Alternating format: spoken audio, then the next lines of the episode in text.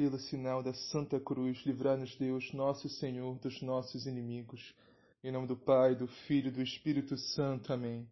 Creio em Deus Pai, Todo-Poderoso, Criador do céu e da terra, e em Jesus Cristo, seu único Filho, nosso Senhor, que foi concebido pelo poder do Espírito Santo, nasceu da Virgem Maria, padeceu sob Ponço Pilatos, foi crucificado, morto e sepultado desceu à mansão dos mortos, ressuscitou o terceiro dia, subiu aos céus, está sentado à direita de Deus Pai Todo-Poderoso, donde há de vir a julgar os vivos e os mortos. Creio no Espírito Santo, na Santa Igreja Católica, na comunhão dos santos, na remissão dos pecados, na ressurreição da carne, na vida eterna. Amém. Vinde, Espírito Santo, enchei os corações dos vossos fiéis e acendei neles o fogo do vosso amor. Enviai, Senhor, o vosso Santo Espírito, e tudo será criado, e renovareis a face da terra. Oremos. Ó Deus, que instruíste os corações dos vossos fiéis com a luz do Espírito Santo, fazei que apreciemos retamente todas as coisas, segundo o mesmo Espírito e gozemos sempre de suas divinas consolações. Por Cristo nosso Senhor. Amém. Liturgia da Palavra, 6 de março de 2021, sábado, segunda semana da Quaresma. Primeira leitura. Leitura da profecia de Miqueias. Apacenta o teu povo com o cajado da autoridade o rebanho de tua propriedade, os habitantes dispersos pela mata e pelos campos cultivados. E como foi nos dias em que nos fizeste sair do Egito, faze-nos ver novos prodígios. Qual Deus existe como tu, que apagas a iniquidade e esqueces o pecado daqueles que são o resto de tua propriedade. Ele não guarda rancor para sempre. O que ama é a misericórdia. Voltará a compadecer-se de nós, esquecerá nossas iniquidades e lançará ao fundo do mar todos os nossos pecados tu manterás fidelidade a Jacó e terás compaixão de Abraão, como juraste a nossos pais, desde tempos remotos. Palavra do Senhor, graças a Deus. Salmo responsorial. O Senhor é indulgente e favorável. O Senhor é indulgente e favorável. Bendize, ó minha alma, ao Senhor, e todo o meu ser seu santo nome. Bendize, ó minha alma, ao Senhor. Não te esqueças de nenhum de seus favores. O Senhor é indulgente e favorável, pois ele te perdoa toda a culpa e cura toda a tua enfermidade da sepultura, ele salva a tua vida e te cerca de carinho e compaixão.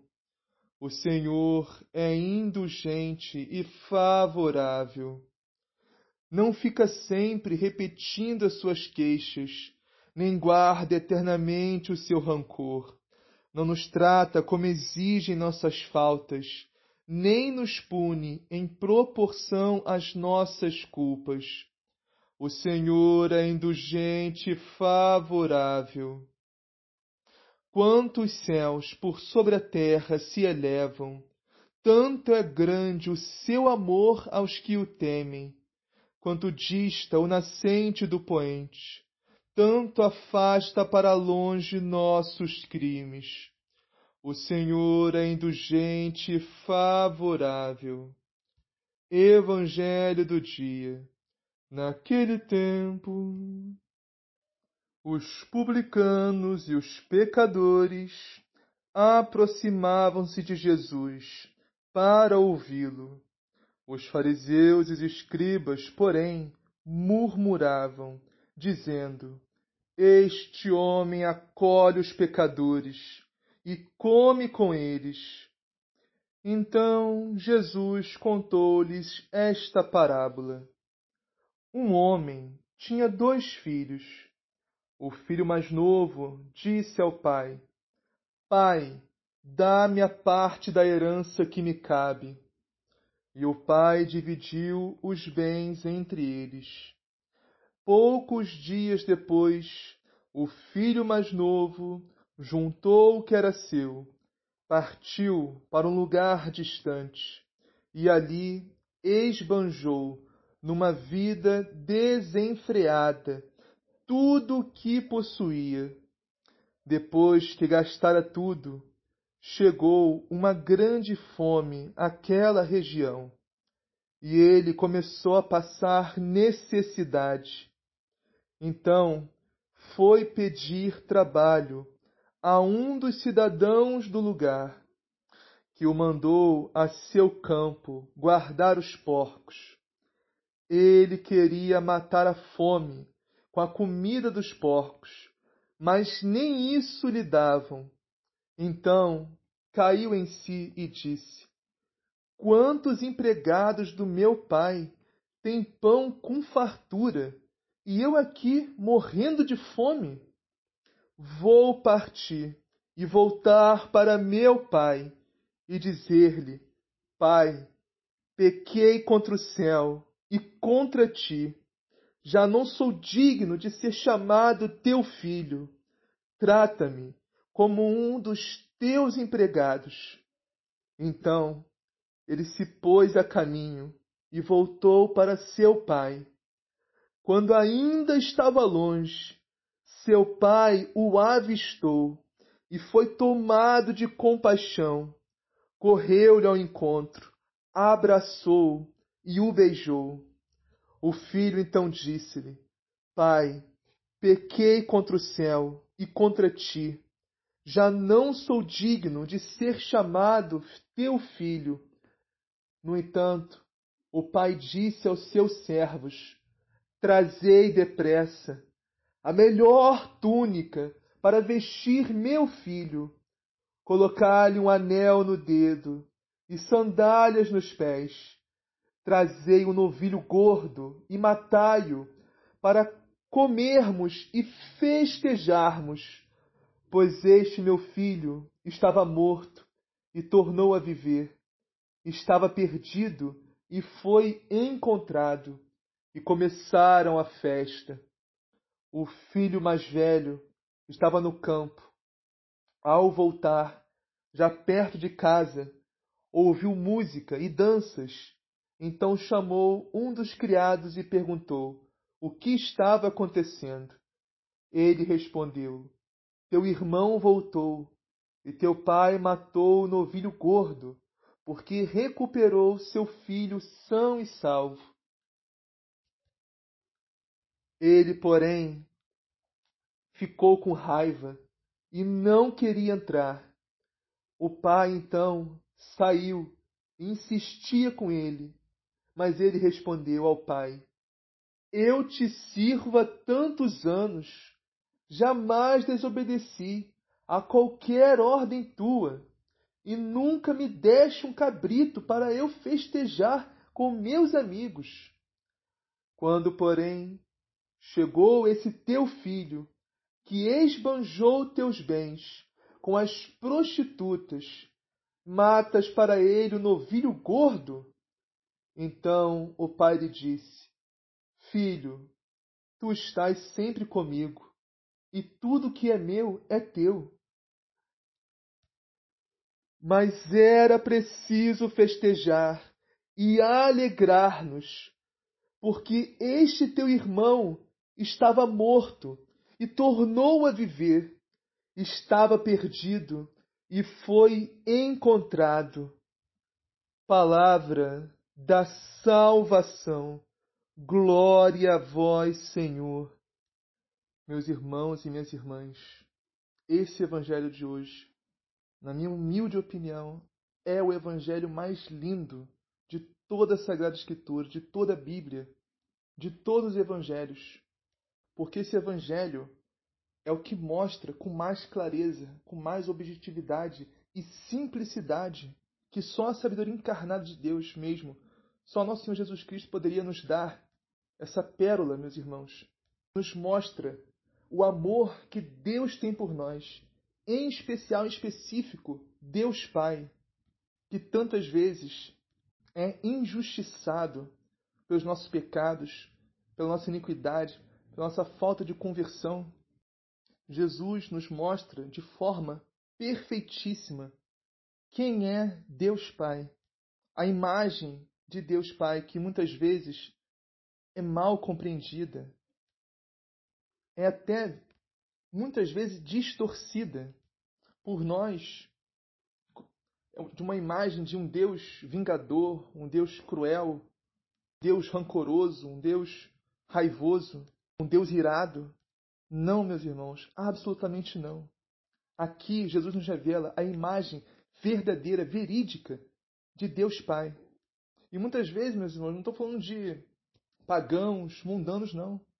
Até a gente, nós, às vezes, dentro da igreja, meus irmãos, temos uma imagem distorcida, uma imagem errada de Deus Pai. Muitas vezes enxergamos Deus Pai apenas como o Pai de justiça. Sim, meus irmãos, é um Pai de justiça, mas também é um Pai de amor, de infinito amor e misericórdia por nós. E é isso que Jesus nos revela nesse Evangelho, que vamos meditá-lo. O Evangelho de hoje está em Lucas, capítulo 15, versículos 1 a 32. E diz assim: Naquele tempo, os publicanos e os pecadores aproximavam-se de Jesus para o escutar. Os fariseus, porém, e os mestres da lei criticavam Jesus este homem acolhe os pecadores e faz refeição com eles.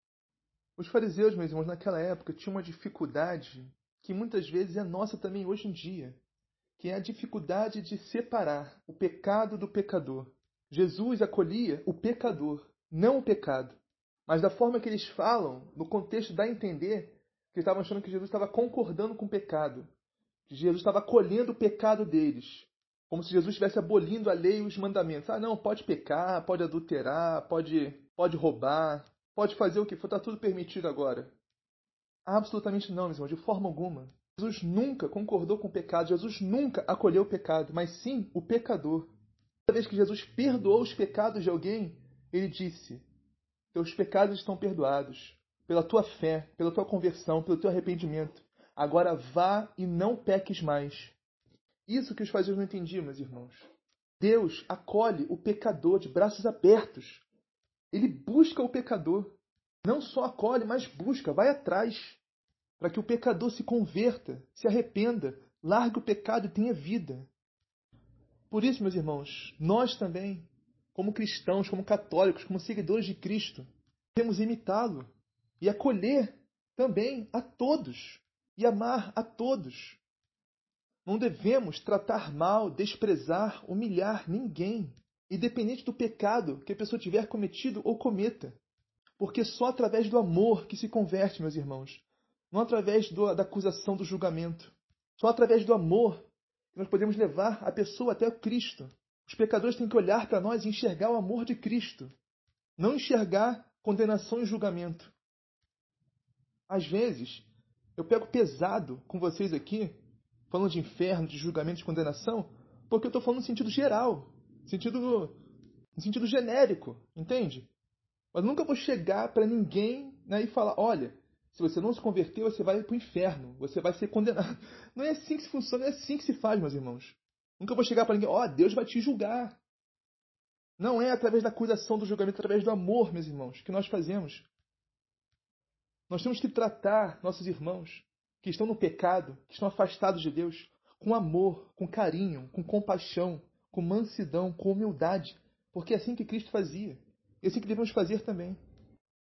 Então, meus irmãos, Jesus acolhe os pecadores para levá-los à conversão ou arrependimento. Não acolhe os pecadores para continuar no pecado, como os fariseus achavam. Então, continuando o Evangelho. Então Jesus contou-lhes esta parábola. Um homem tinha dois filhos. O filho mais novo disse ao pai: Pai-me, dá-me a parte da herança que me cabe. E o pai dividiu os bens entre eles. Um detalhe, meus irmãos, é a gente pensar o que é uma herança. A herança a gente recebe quando a pessoa que nos dá a herança morre. Ou seja, o nosso pai, nossa mãe, nosso avô, sei lá. Se a pessoa morreu, deixou um testamento, a gente vai lá e recebe a herança. Esse filho pediu a herança do pai com o pai ainda vivo. O que significa? Significa que esse filho matou o pai dentro de si mesmo. Esse filho assassinou seu pai dentro de si e disse: Pai, eu quero a herança. O senhor para mim morreu.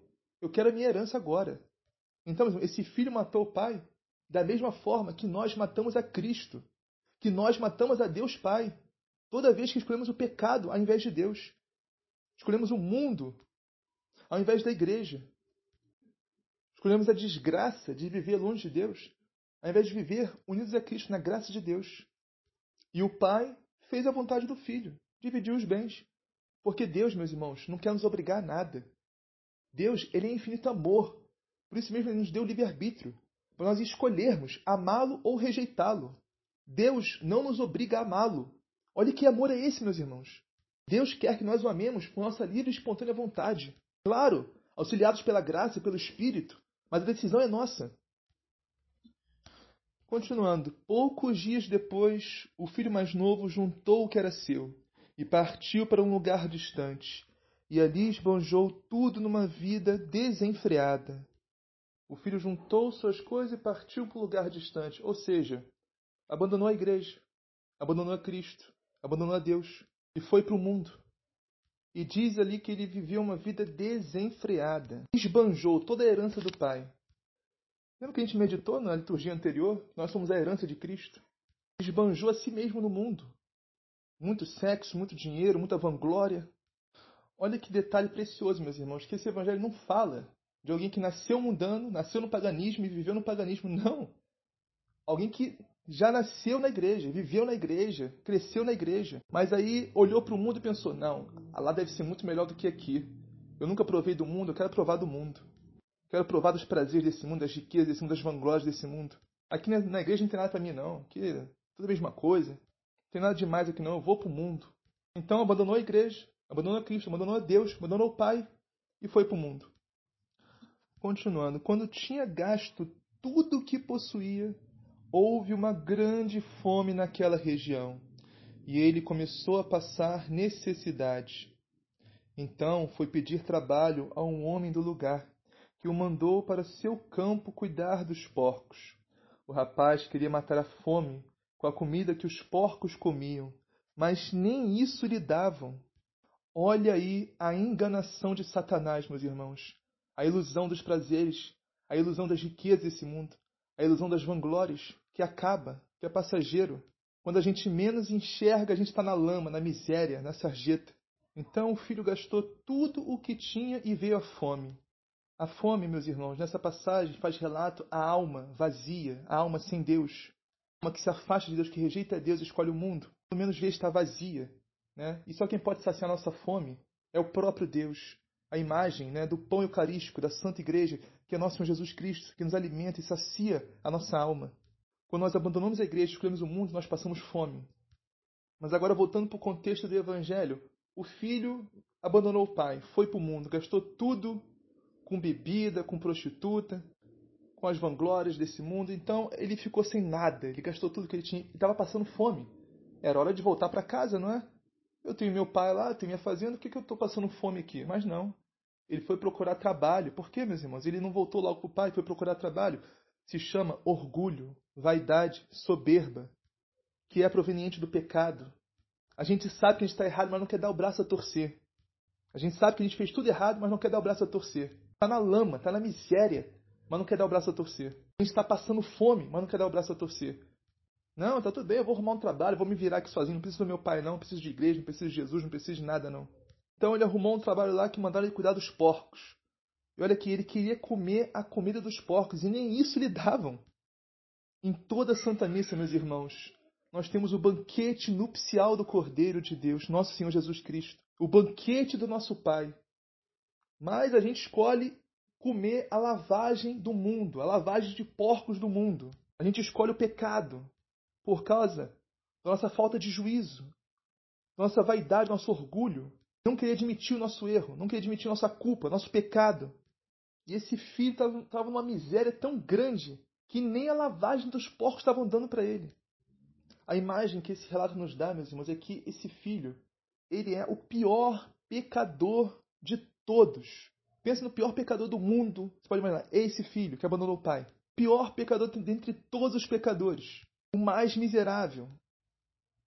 E essa é a imagem, meus irmãos, de nós, que muitas vezes já fomos, ou pior ainda, somos esse filho que abandonou o pai, que abandonou a igreja, que abandonou a Cristo, que abandonou o banquete nupcial do Cordeiro que o Pai preparou com todo carinho para nós, que é a Santíssima Eucaristia, que é celebrada em toda a Santa Missa. Então, ao ver que nem a lavagem dos porcos estava dando para ele, o filho caiu em si. Então ele caiu em si e disse: Quantos empregados do meu pai têm pão com fartura? Eu aqui morrendo de fome. Vou-me embora.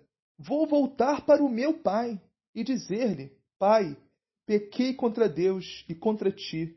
Já não mereço ser chamado teu filho. Trata-me como um dos teus empregados. Então, meus irmãos, o filho voltou para o pai porque não tinha o que comer. Não é um arrependimento muito sincero, uma contrição muito perfeita de coração, mas já é o começo, já é o início. É isso que Deus quer de nós, meus irmãos, que nós pelo menos comecemos a nos converter comecemos a nos arrepender dos nossos pecados, por menor que seja o arrependimento, a conversão, a contrição de coração, Deus quer que comecemos. Ou seja, não importa o motivo que te faça voltar a Deus, apenas volte. Abandone o pecado, abandone o mundo e volte para Deus, volte para o Pai, volte para a igreja.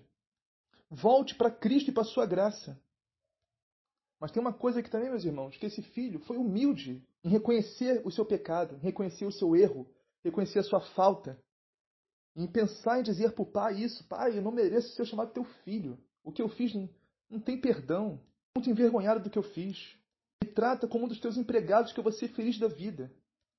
Meus irmãos, agora, esse é o versículo mais lindo que vamos meditar próximo. É o mais lindo de todo o Evangelho. Que diz assim: Então ele partiu e voltou para o seu pai. Quando ainda estava longe, seu pai o avistou e sentiu compaixão. Correu-lhe ao encontro, abraçou e o cobriu de beijos. Meus irmãos, imagina a cena, meus irmãos. O filho vindo todo esfarrapado, todo sujo pela lama do pecado, sem chinelo, sem sandália, com a roupa toda rasgada, todo sujo, todo imundo. E o pai o avista de longe e nem espera ele chegar. O pai corre em direção a ele. O pai corre em direção a ele, meus irmãos. O pai o abraça, o enche de beijos. O pai se enche de compaixão, meus irmãos, pela miséria do seu filho. Esse é Deus, meus irmãos. Esse é Deus Pai. Quando a gente está no mundo, a gente está no pecado, a gente está longe dele. Ele todo dia avista o horizonte, olhando para ver se nós estamos voltando. Essa é a imagem de Deus, meus irmãos, que Jesus, que Jesus nos revela. Um pai que fica olhando seu filho voltar do horizonte, voltar do mundo, da perdição para onde foi. Imagina a cena, meus irmãos. Um velhinho todo dia, olhando o horizonte, todo dia, todo santo dia, depois do trabalho, ele olha para o horizonte, esperando seu filho voltar. E o seu filho não volta. E o seu filho nunca volta. Mas tem um dia que ele avista o seu filho voltando, todo esfarrapado, todo sujo da lama do pecado, ele, ele nem espera, ele corre em direção ao seu filho. Ele se enche de compaixão e corre em direção ao seu filho para amá-lo, para perdoá-lo, para enchê-lo de compaixão, de carinho, de beijo, de abraço. Isso é que Deus faz conosco, meus irmãos, quando a gente volta para Ele. Quando a gente se arrepende do nosso pecado, a gente sai do mundo, a gente volta para a igreja, a gente volta e nos confessa. A gente como que a gente volta para a graça de Deus, a gente volta para Deus. Ele nem deixou o filho falar. Ele queria abraçar o filho, queria beijar o filho. E é assim que Deus é, meus irmãos. Quando a gente dá um passo na direção de Deus, Deus dá dois na nossa direção. Deus corre na nossa direção para nos abraçar, para nos perdoar, para nos amar. Deus se enche de compaixão, de amor, de misericórdia pela nossa miséria. Quer nos perdoar, meus irmãos. Deus quer nos perdoar muito mais do que nós queremos ser perdoados. Só temos que fazer um movimento de voltar para Ele, de voltar para a igreja. Continuando o Evangelho. O filho então disse ao pai: Pai, pequei contra Deus e contra ti. Já não mereço ser chamado teu filho. Mas o pai disse aos empregados: Trazei depressa a melhor túnica para vestir o meu filho. Colocai um anel no seu dedo e sandália nos pés. Trazei um novilho gordo e matai-o. Vamos fazer um banquete, porque este meu filho estava morto e tornou a viver. Estava perdido e foi encontrado. E começaram a festa. Tirar a roupa suja do pecado, meus irmãos, a roupa estava lameada pelo pecado, rasgada, todo sujo, todo imundo, e colocar túnica nova, sandália nova, anel no dedo, significa o sacramento da confissão, onde Jesus Cristo, Filho de Deus, nos lava com teu sangue redentor e alveja a nossa roupa da nossa alma, deixa branca como a neve. O novilho gordo para o banquete significa a Santíssima Eucaristia, que é o banquete nupcial do Cordeiro de Deus, nosso Senhor Jesus Cristo porque este meu filho estava morto e tornou a viver. Estava perdido e foi encontrado. Quando estamos no mundo, meus irmãos, no pecado, nas trevas, iludidos pelas riquezas, pelos prazeres e vanglórias desse mundo, nós estamos mortos, meus irmãos. E só vamos tornar a viver novamente se nós nos arrependermos e voltarmos para Deus. Quando estamos no mundo, no pecado, meus irmãos, somos filhos e filhas perdidos de Deus. Vamos pensar agora, meus irmãos, um pouquinho Quantos filhos e filhas perdidos de Deus existem nesse mundo? E Deus Pai fica que nem esse velhinho do Evangelho, olhando seus filhos voltarem no horizonte e eles nunca voltam. Mas nós estamos perdidos. E Deus, meus irmãos, quer nos encontrar mais que tudo, meus irmãos. O Pai quer nos encontrar mais que tudo, mas nós precisamos querer ser encontrados, nós precisamos querer voltar para Ele. Então, o filho, voltando para o Evangelho, né? O filho foi encontrado e começaram a festa, ou seja, que é a Santa Missa, a Santíssima Eucaristia, a comunhão com Cristo, viver em estado de graça. Isso é festa. Então chegou o irmão dele, que estava no campo, aproximando da casa, ouviu o barulho de festa, de dança, perguntou ao criado: O que está acontecendo? Ah, teu irmão voltou. Teu pai matou um novilho gordo para ele. Pronto, se revoltou, ficou revolto. E o pai saiu da festa e foi lá ver o que estava acontecendo com o filho, não queria entrar, né? E ele disse pro pai: Pai, eu trabalho para você há anos. Nunca desobedeci nenhuma ordem tua. Tu nunca me deu nenhum cabrito para festejar com meus amigos.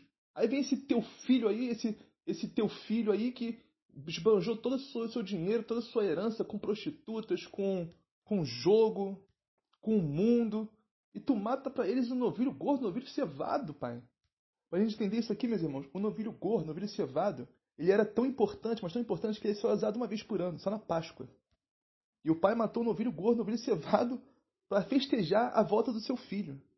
Então o pai olhou para o filho e disse: Filho, tu estás sempre comigo. Tudo que é meu é teu.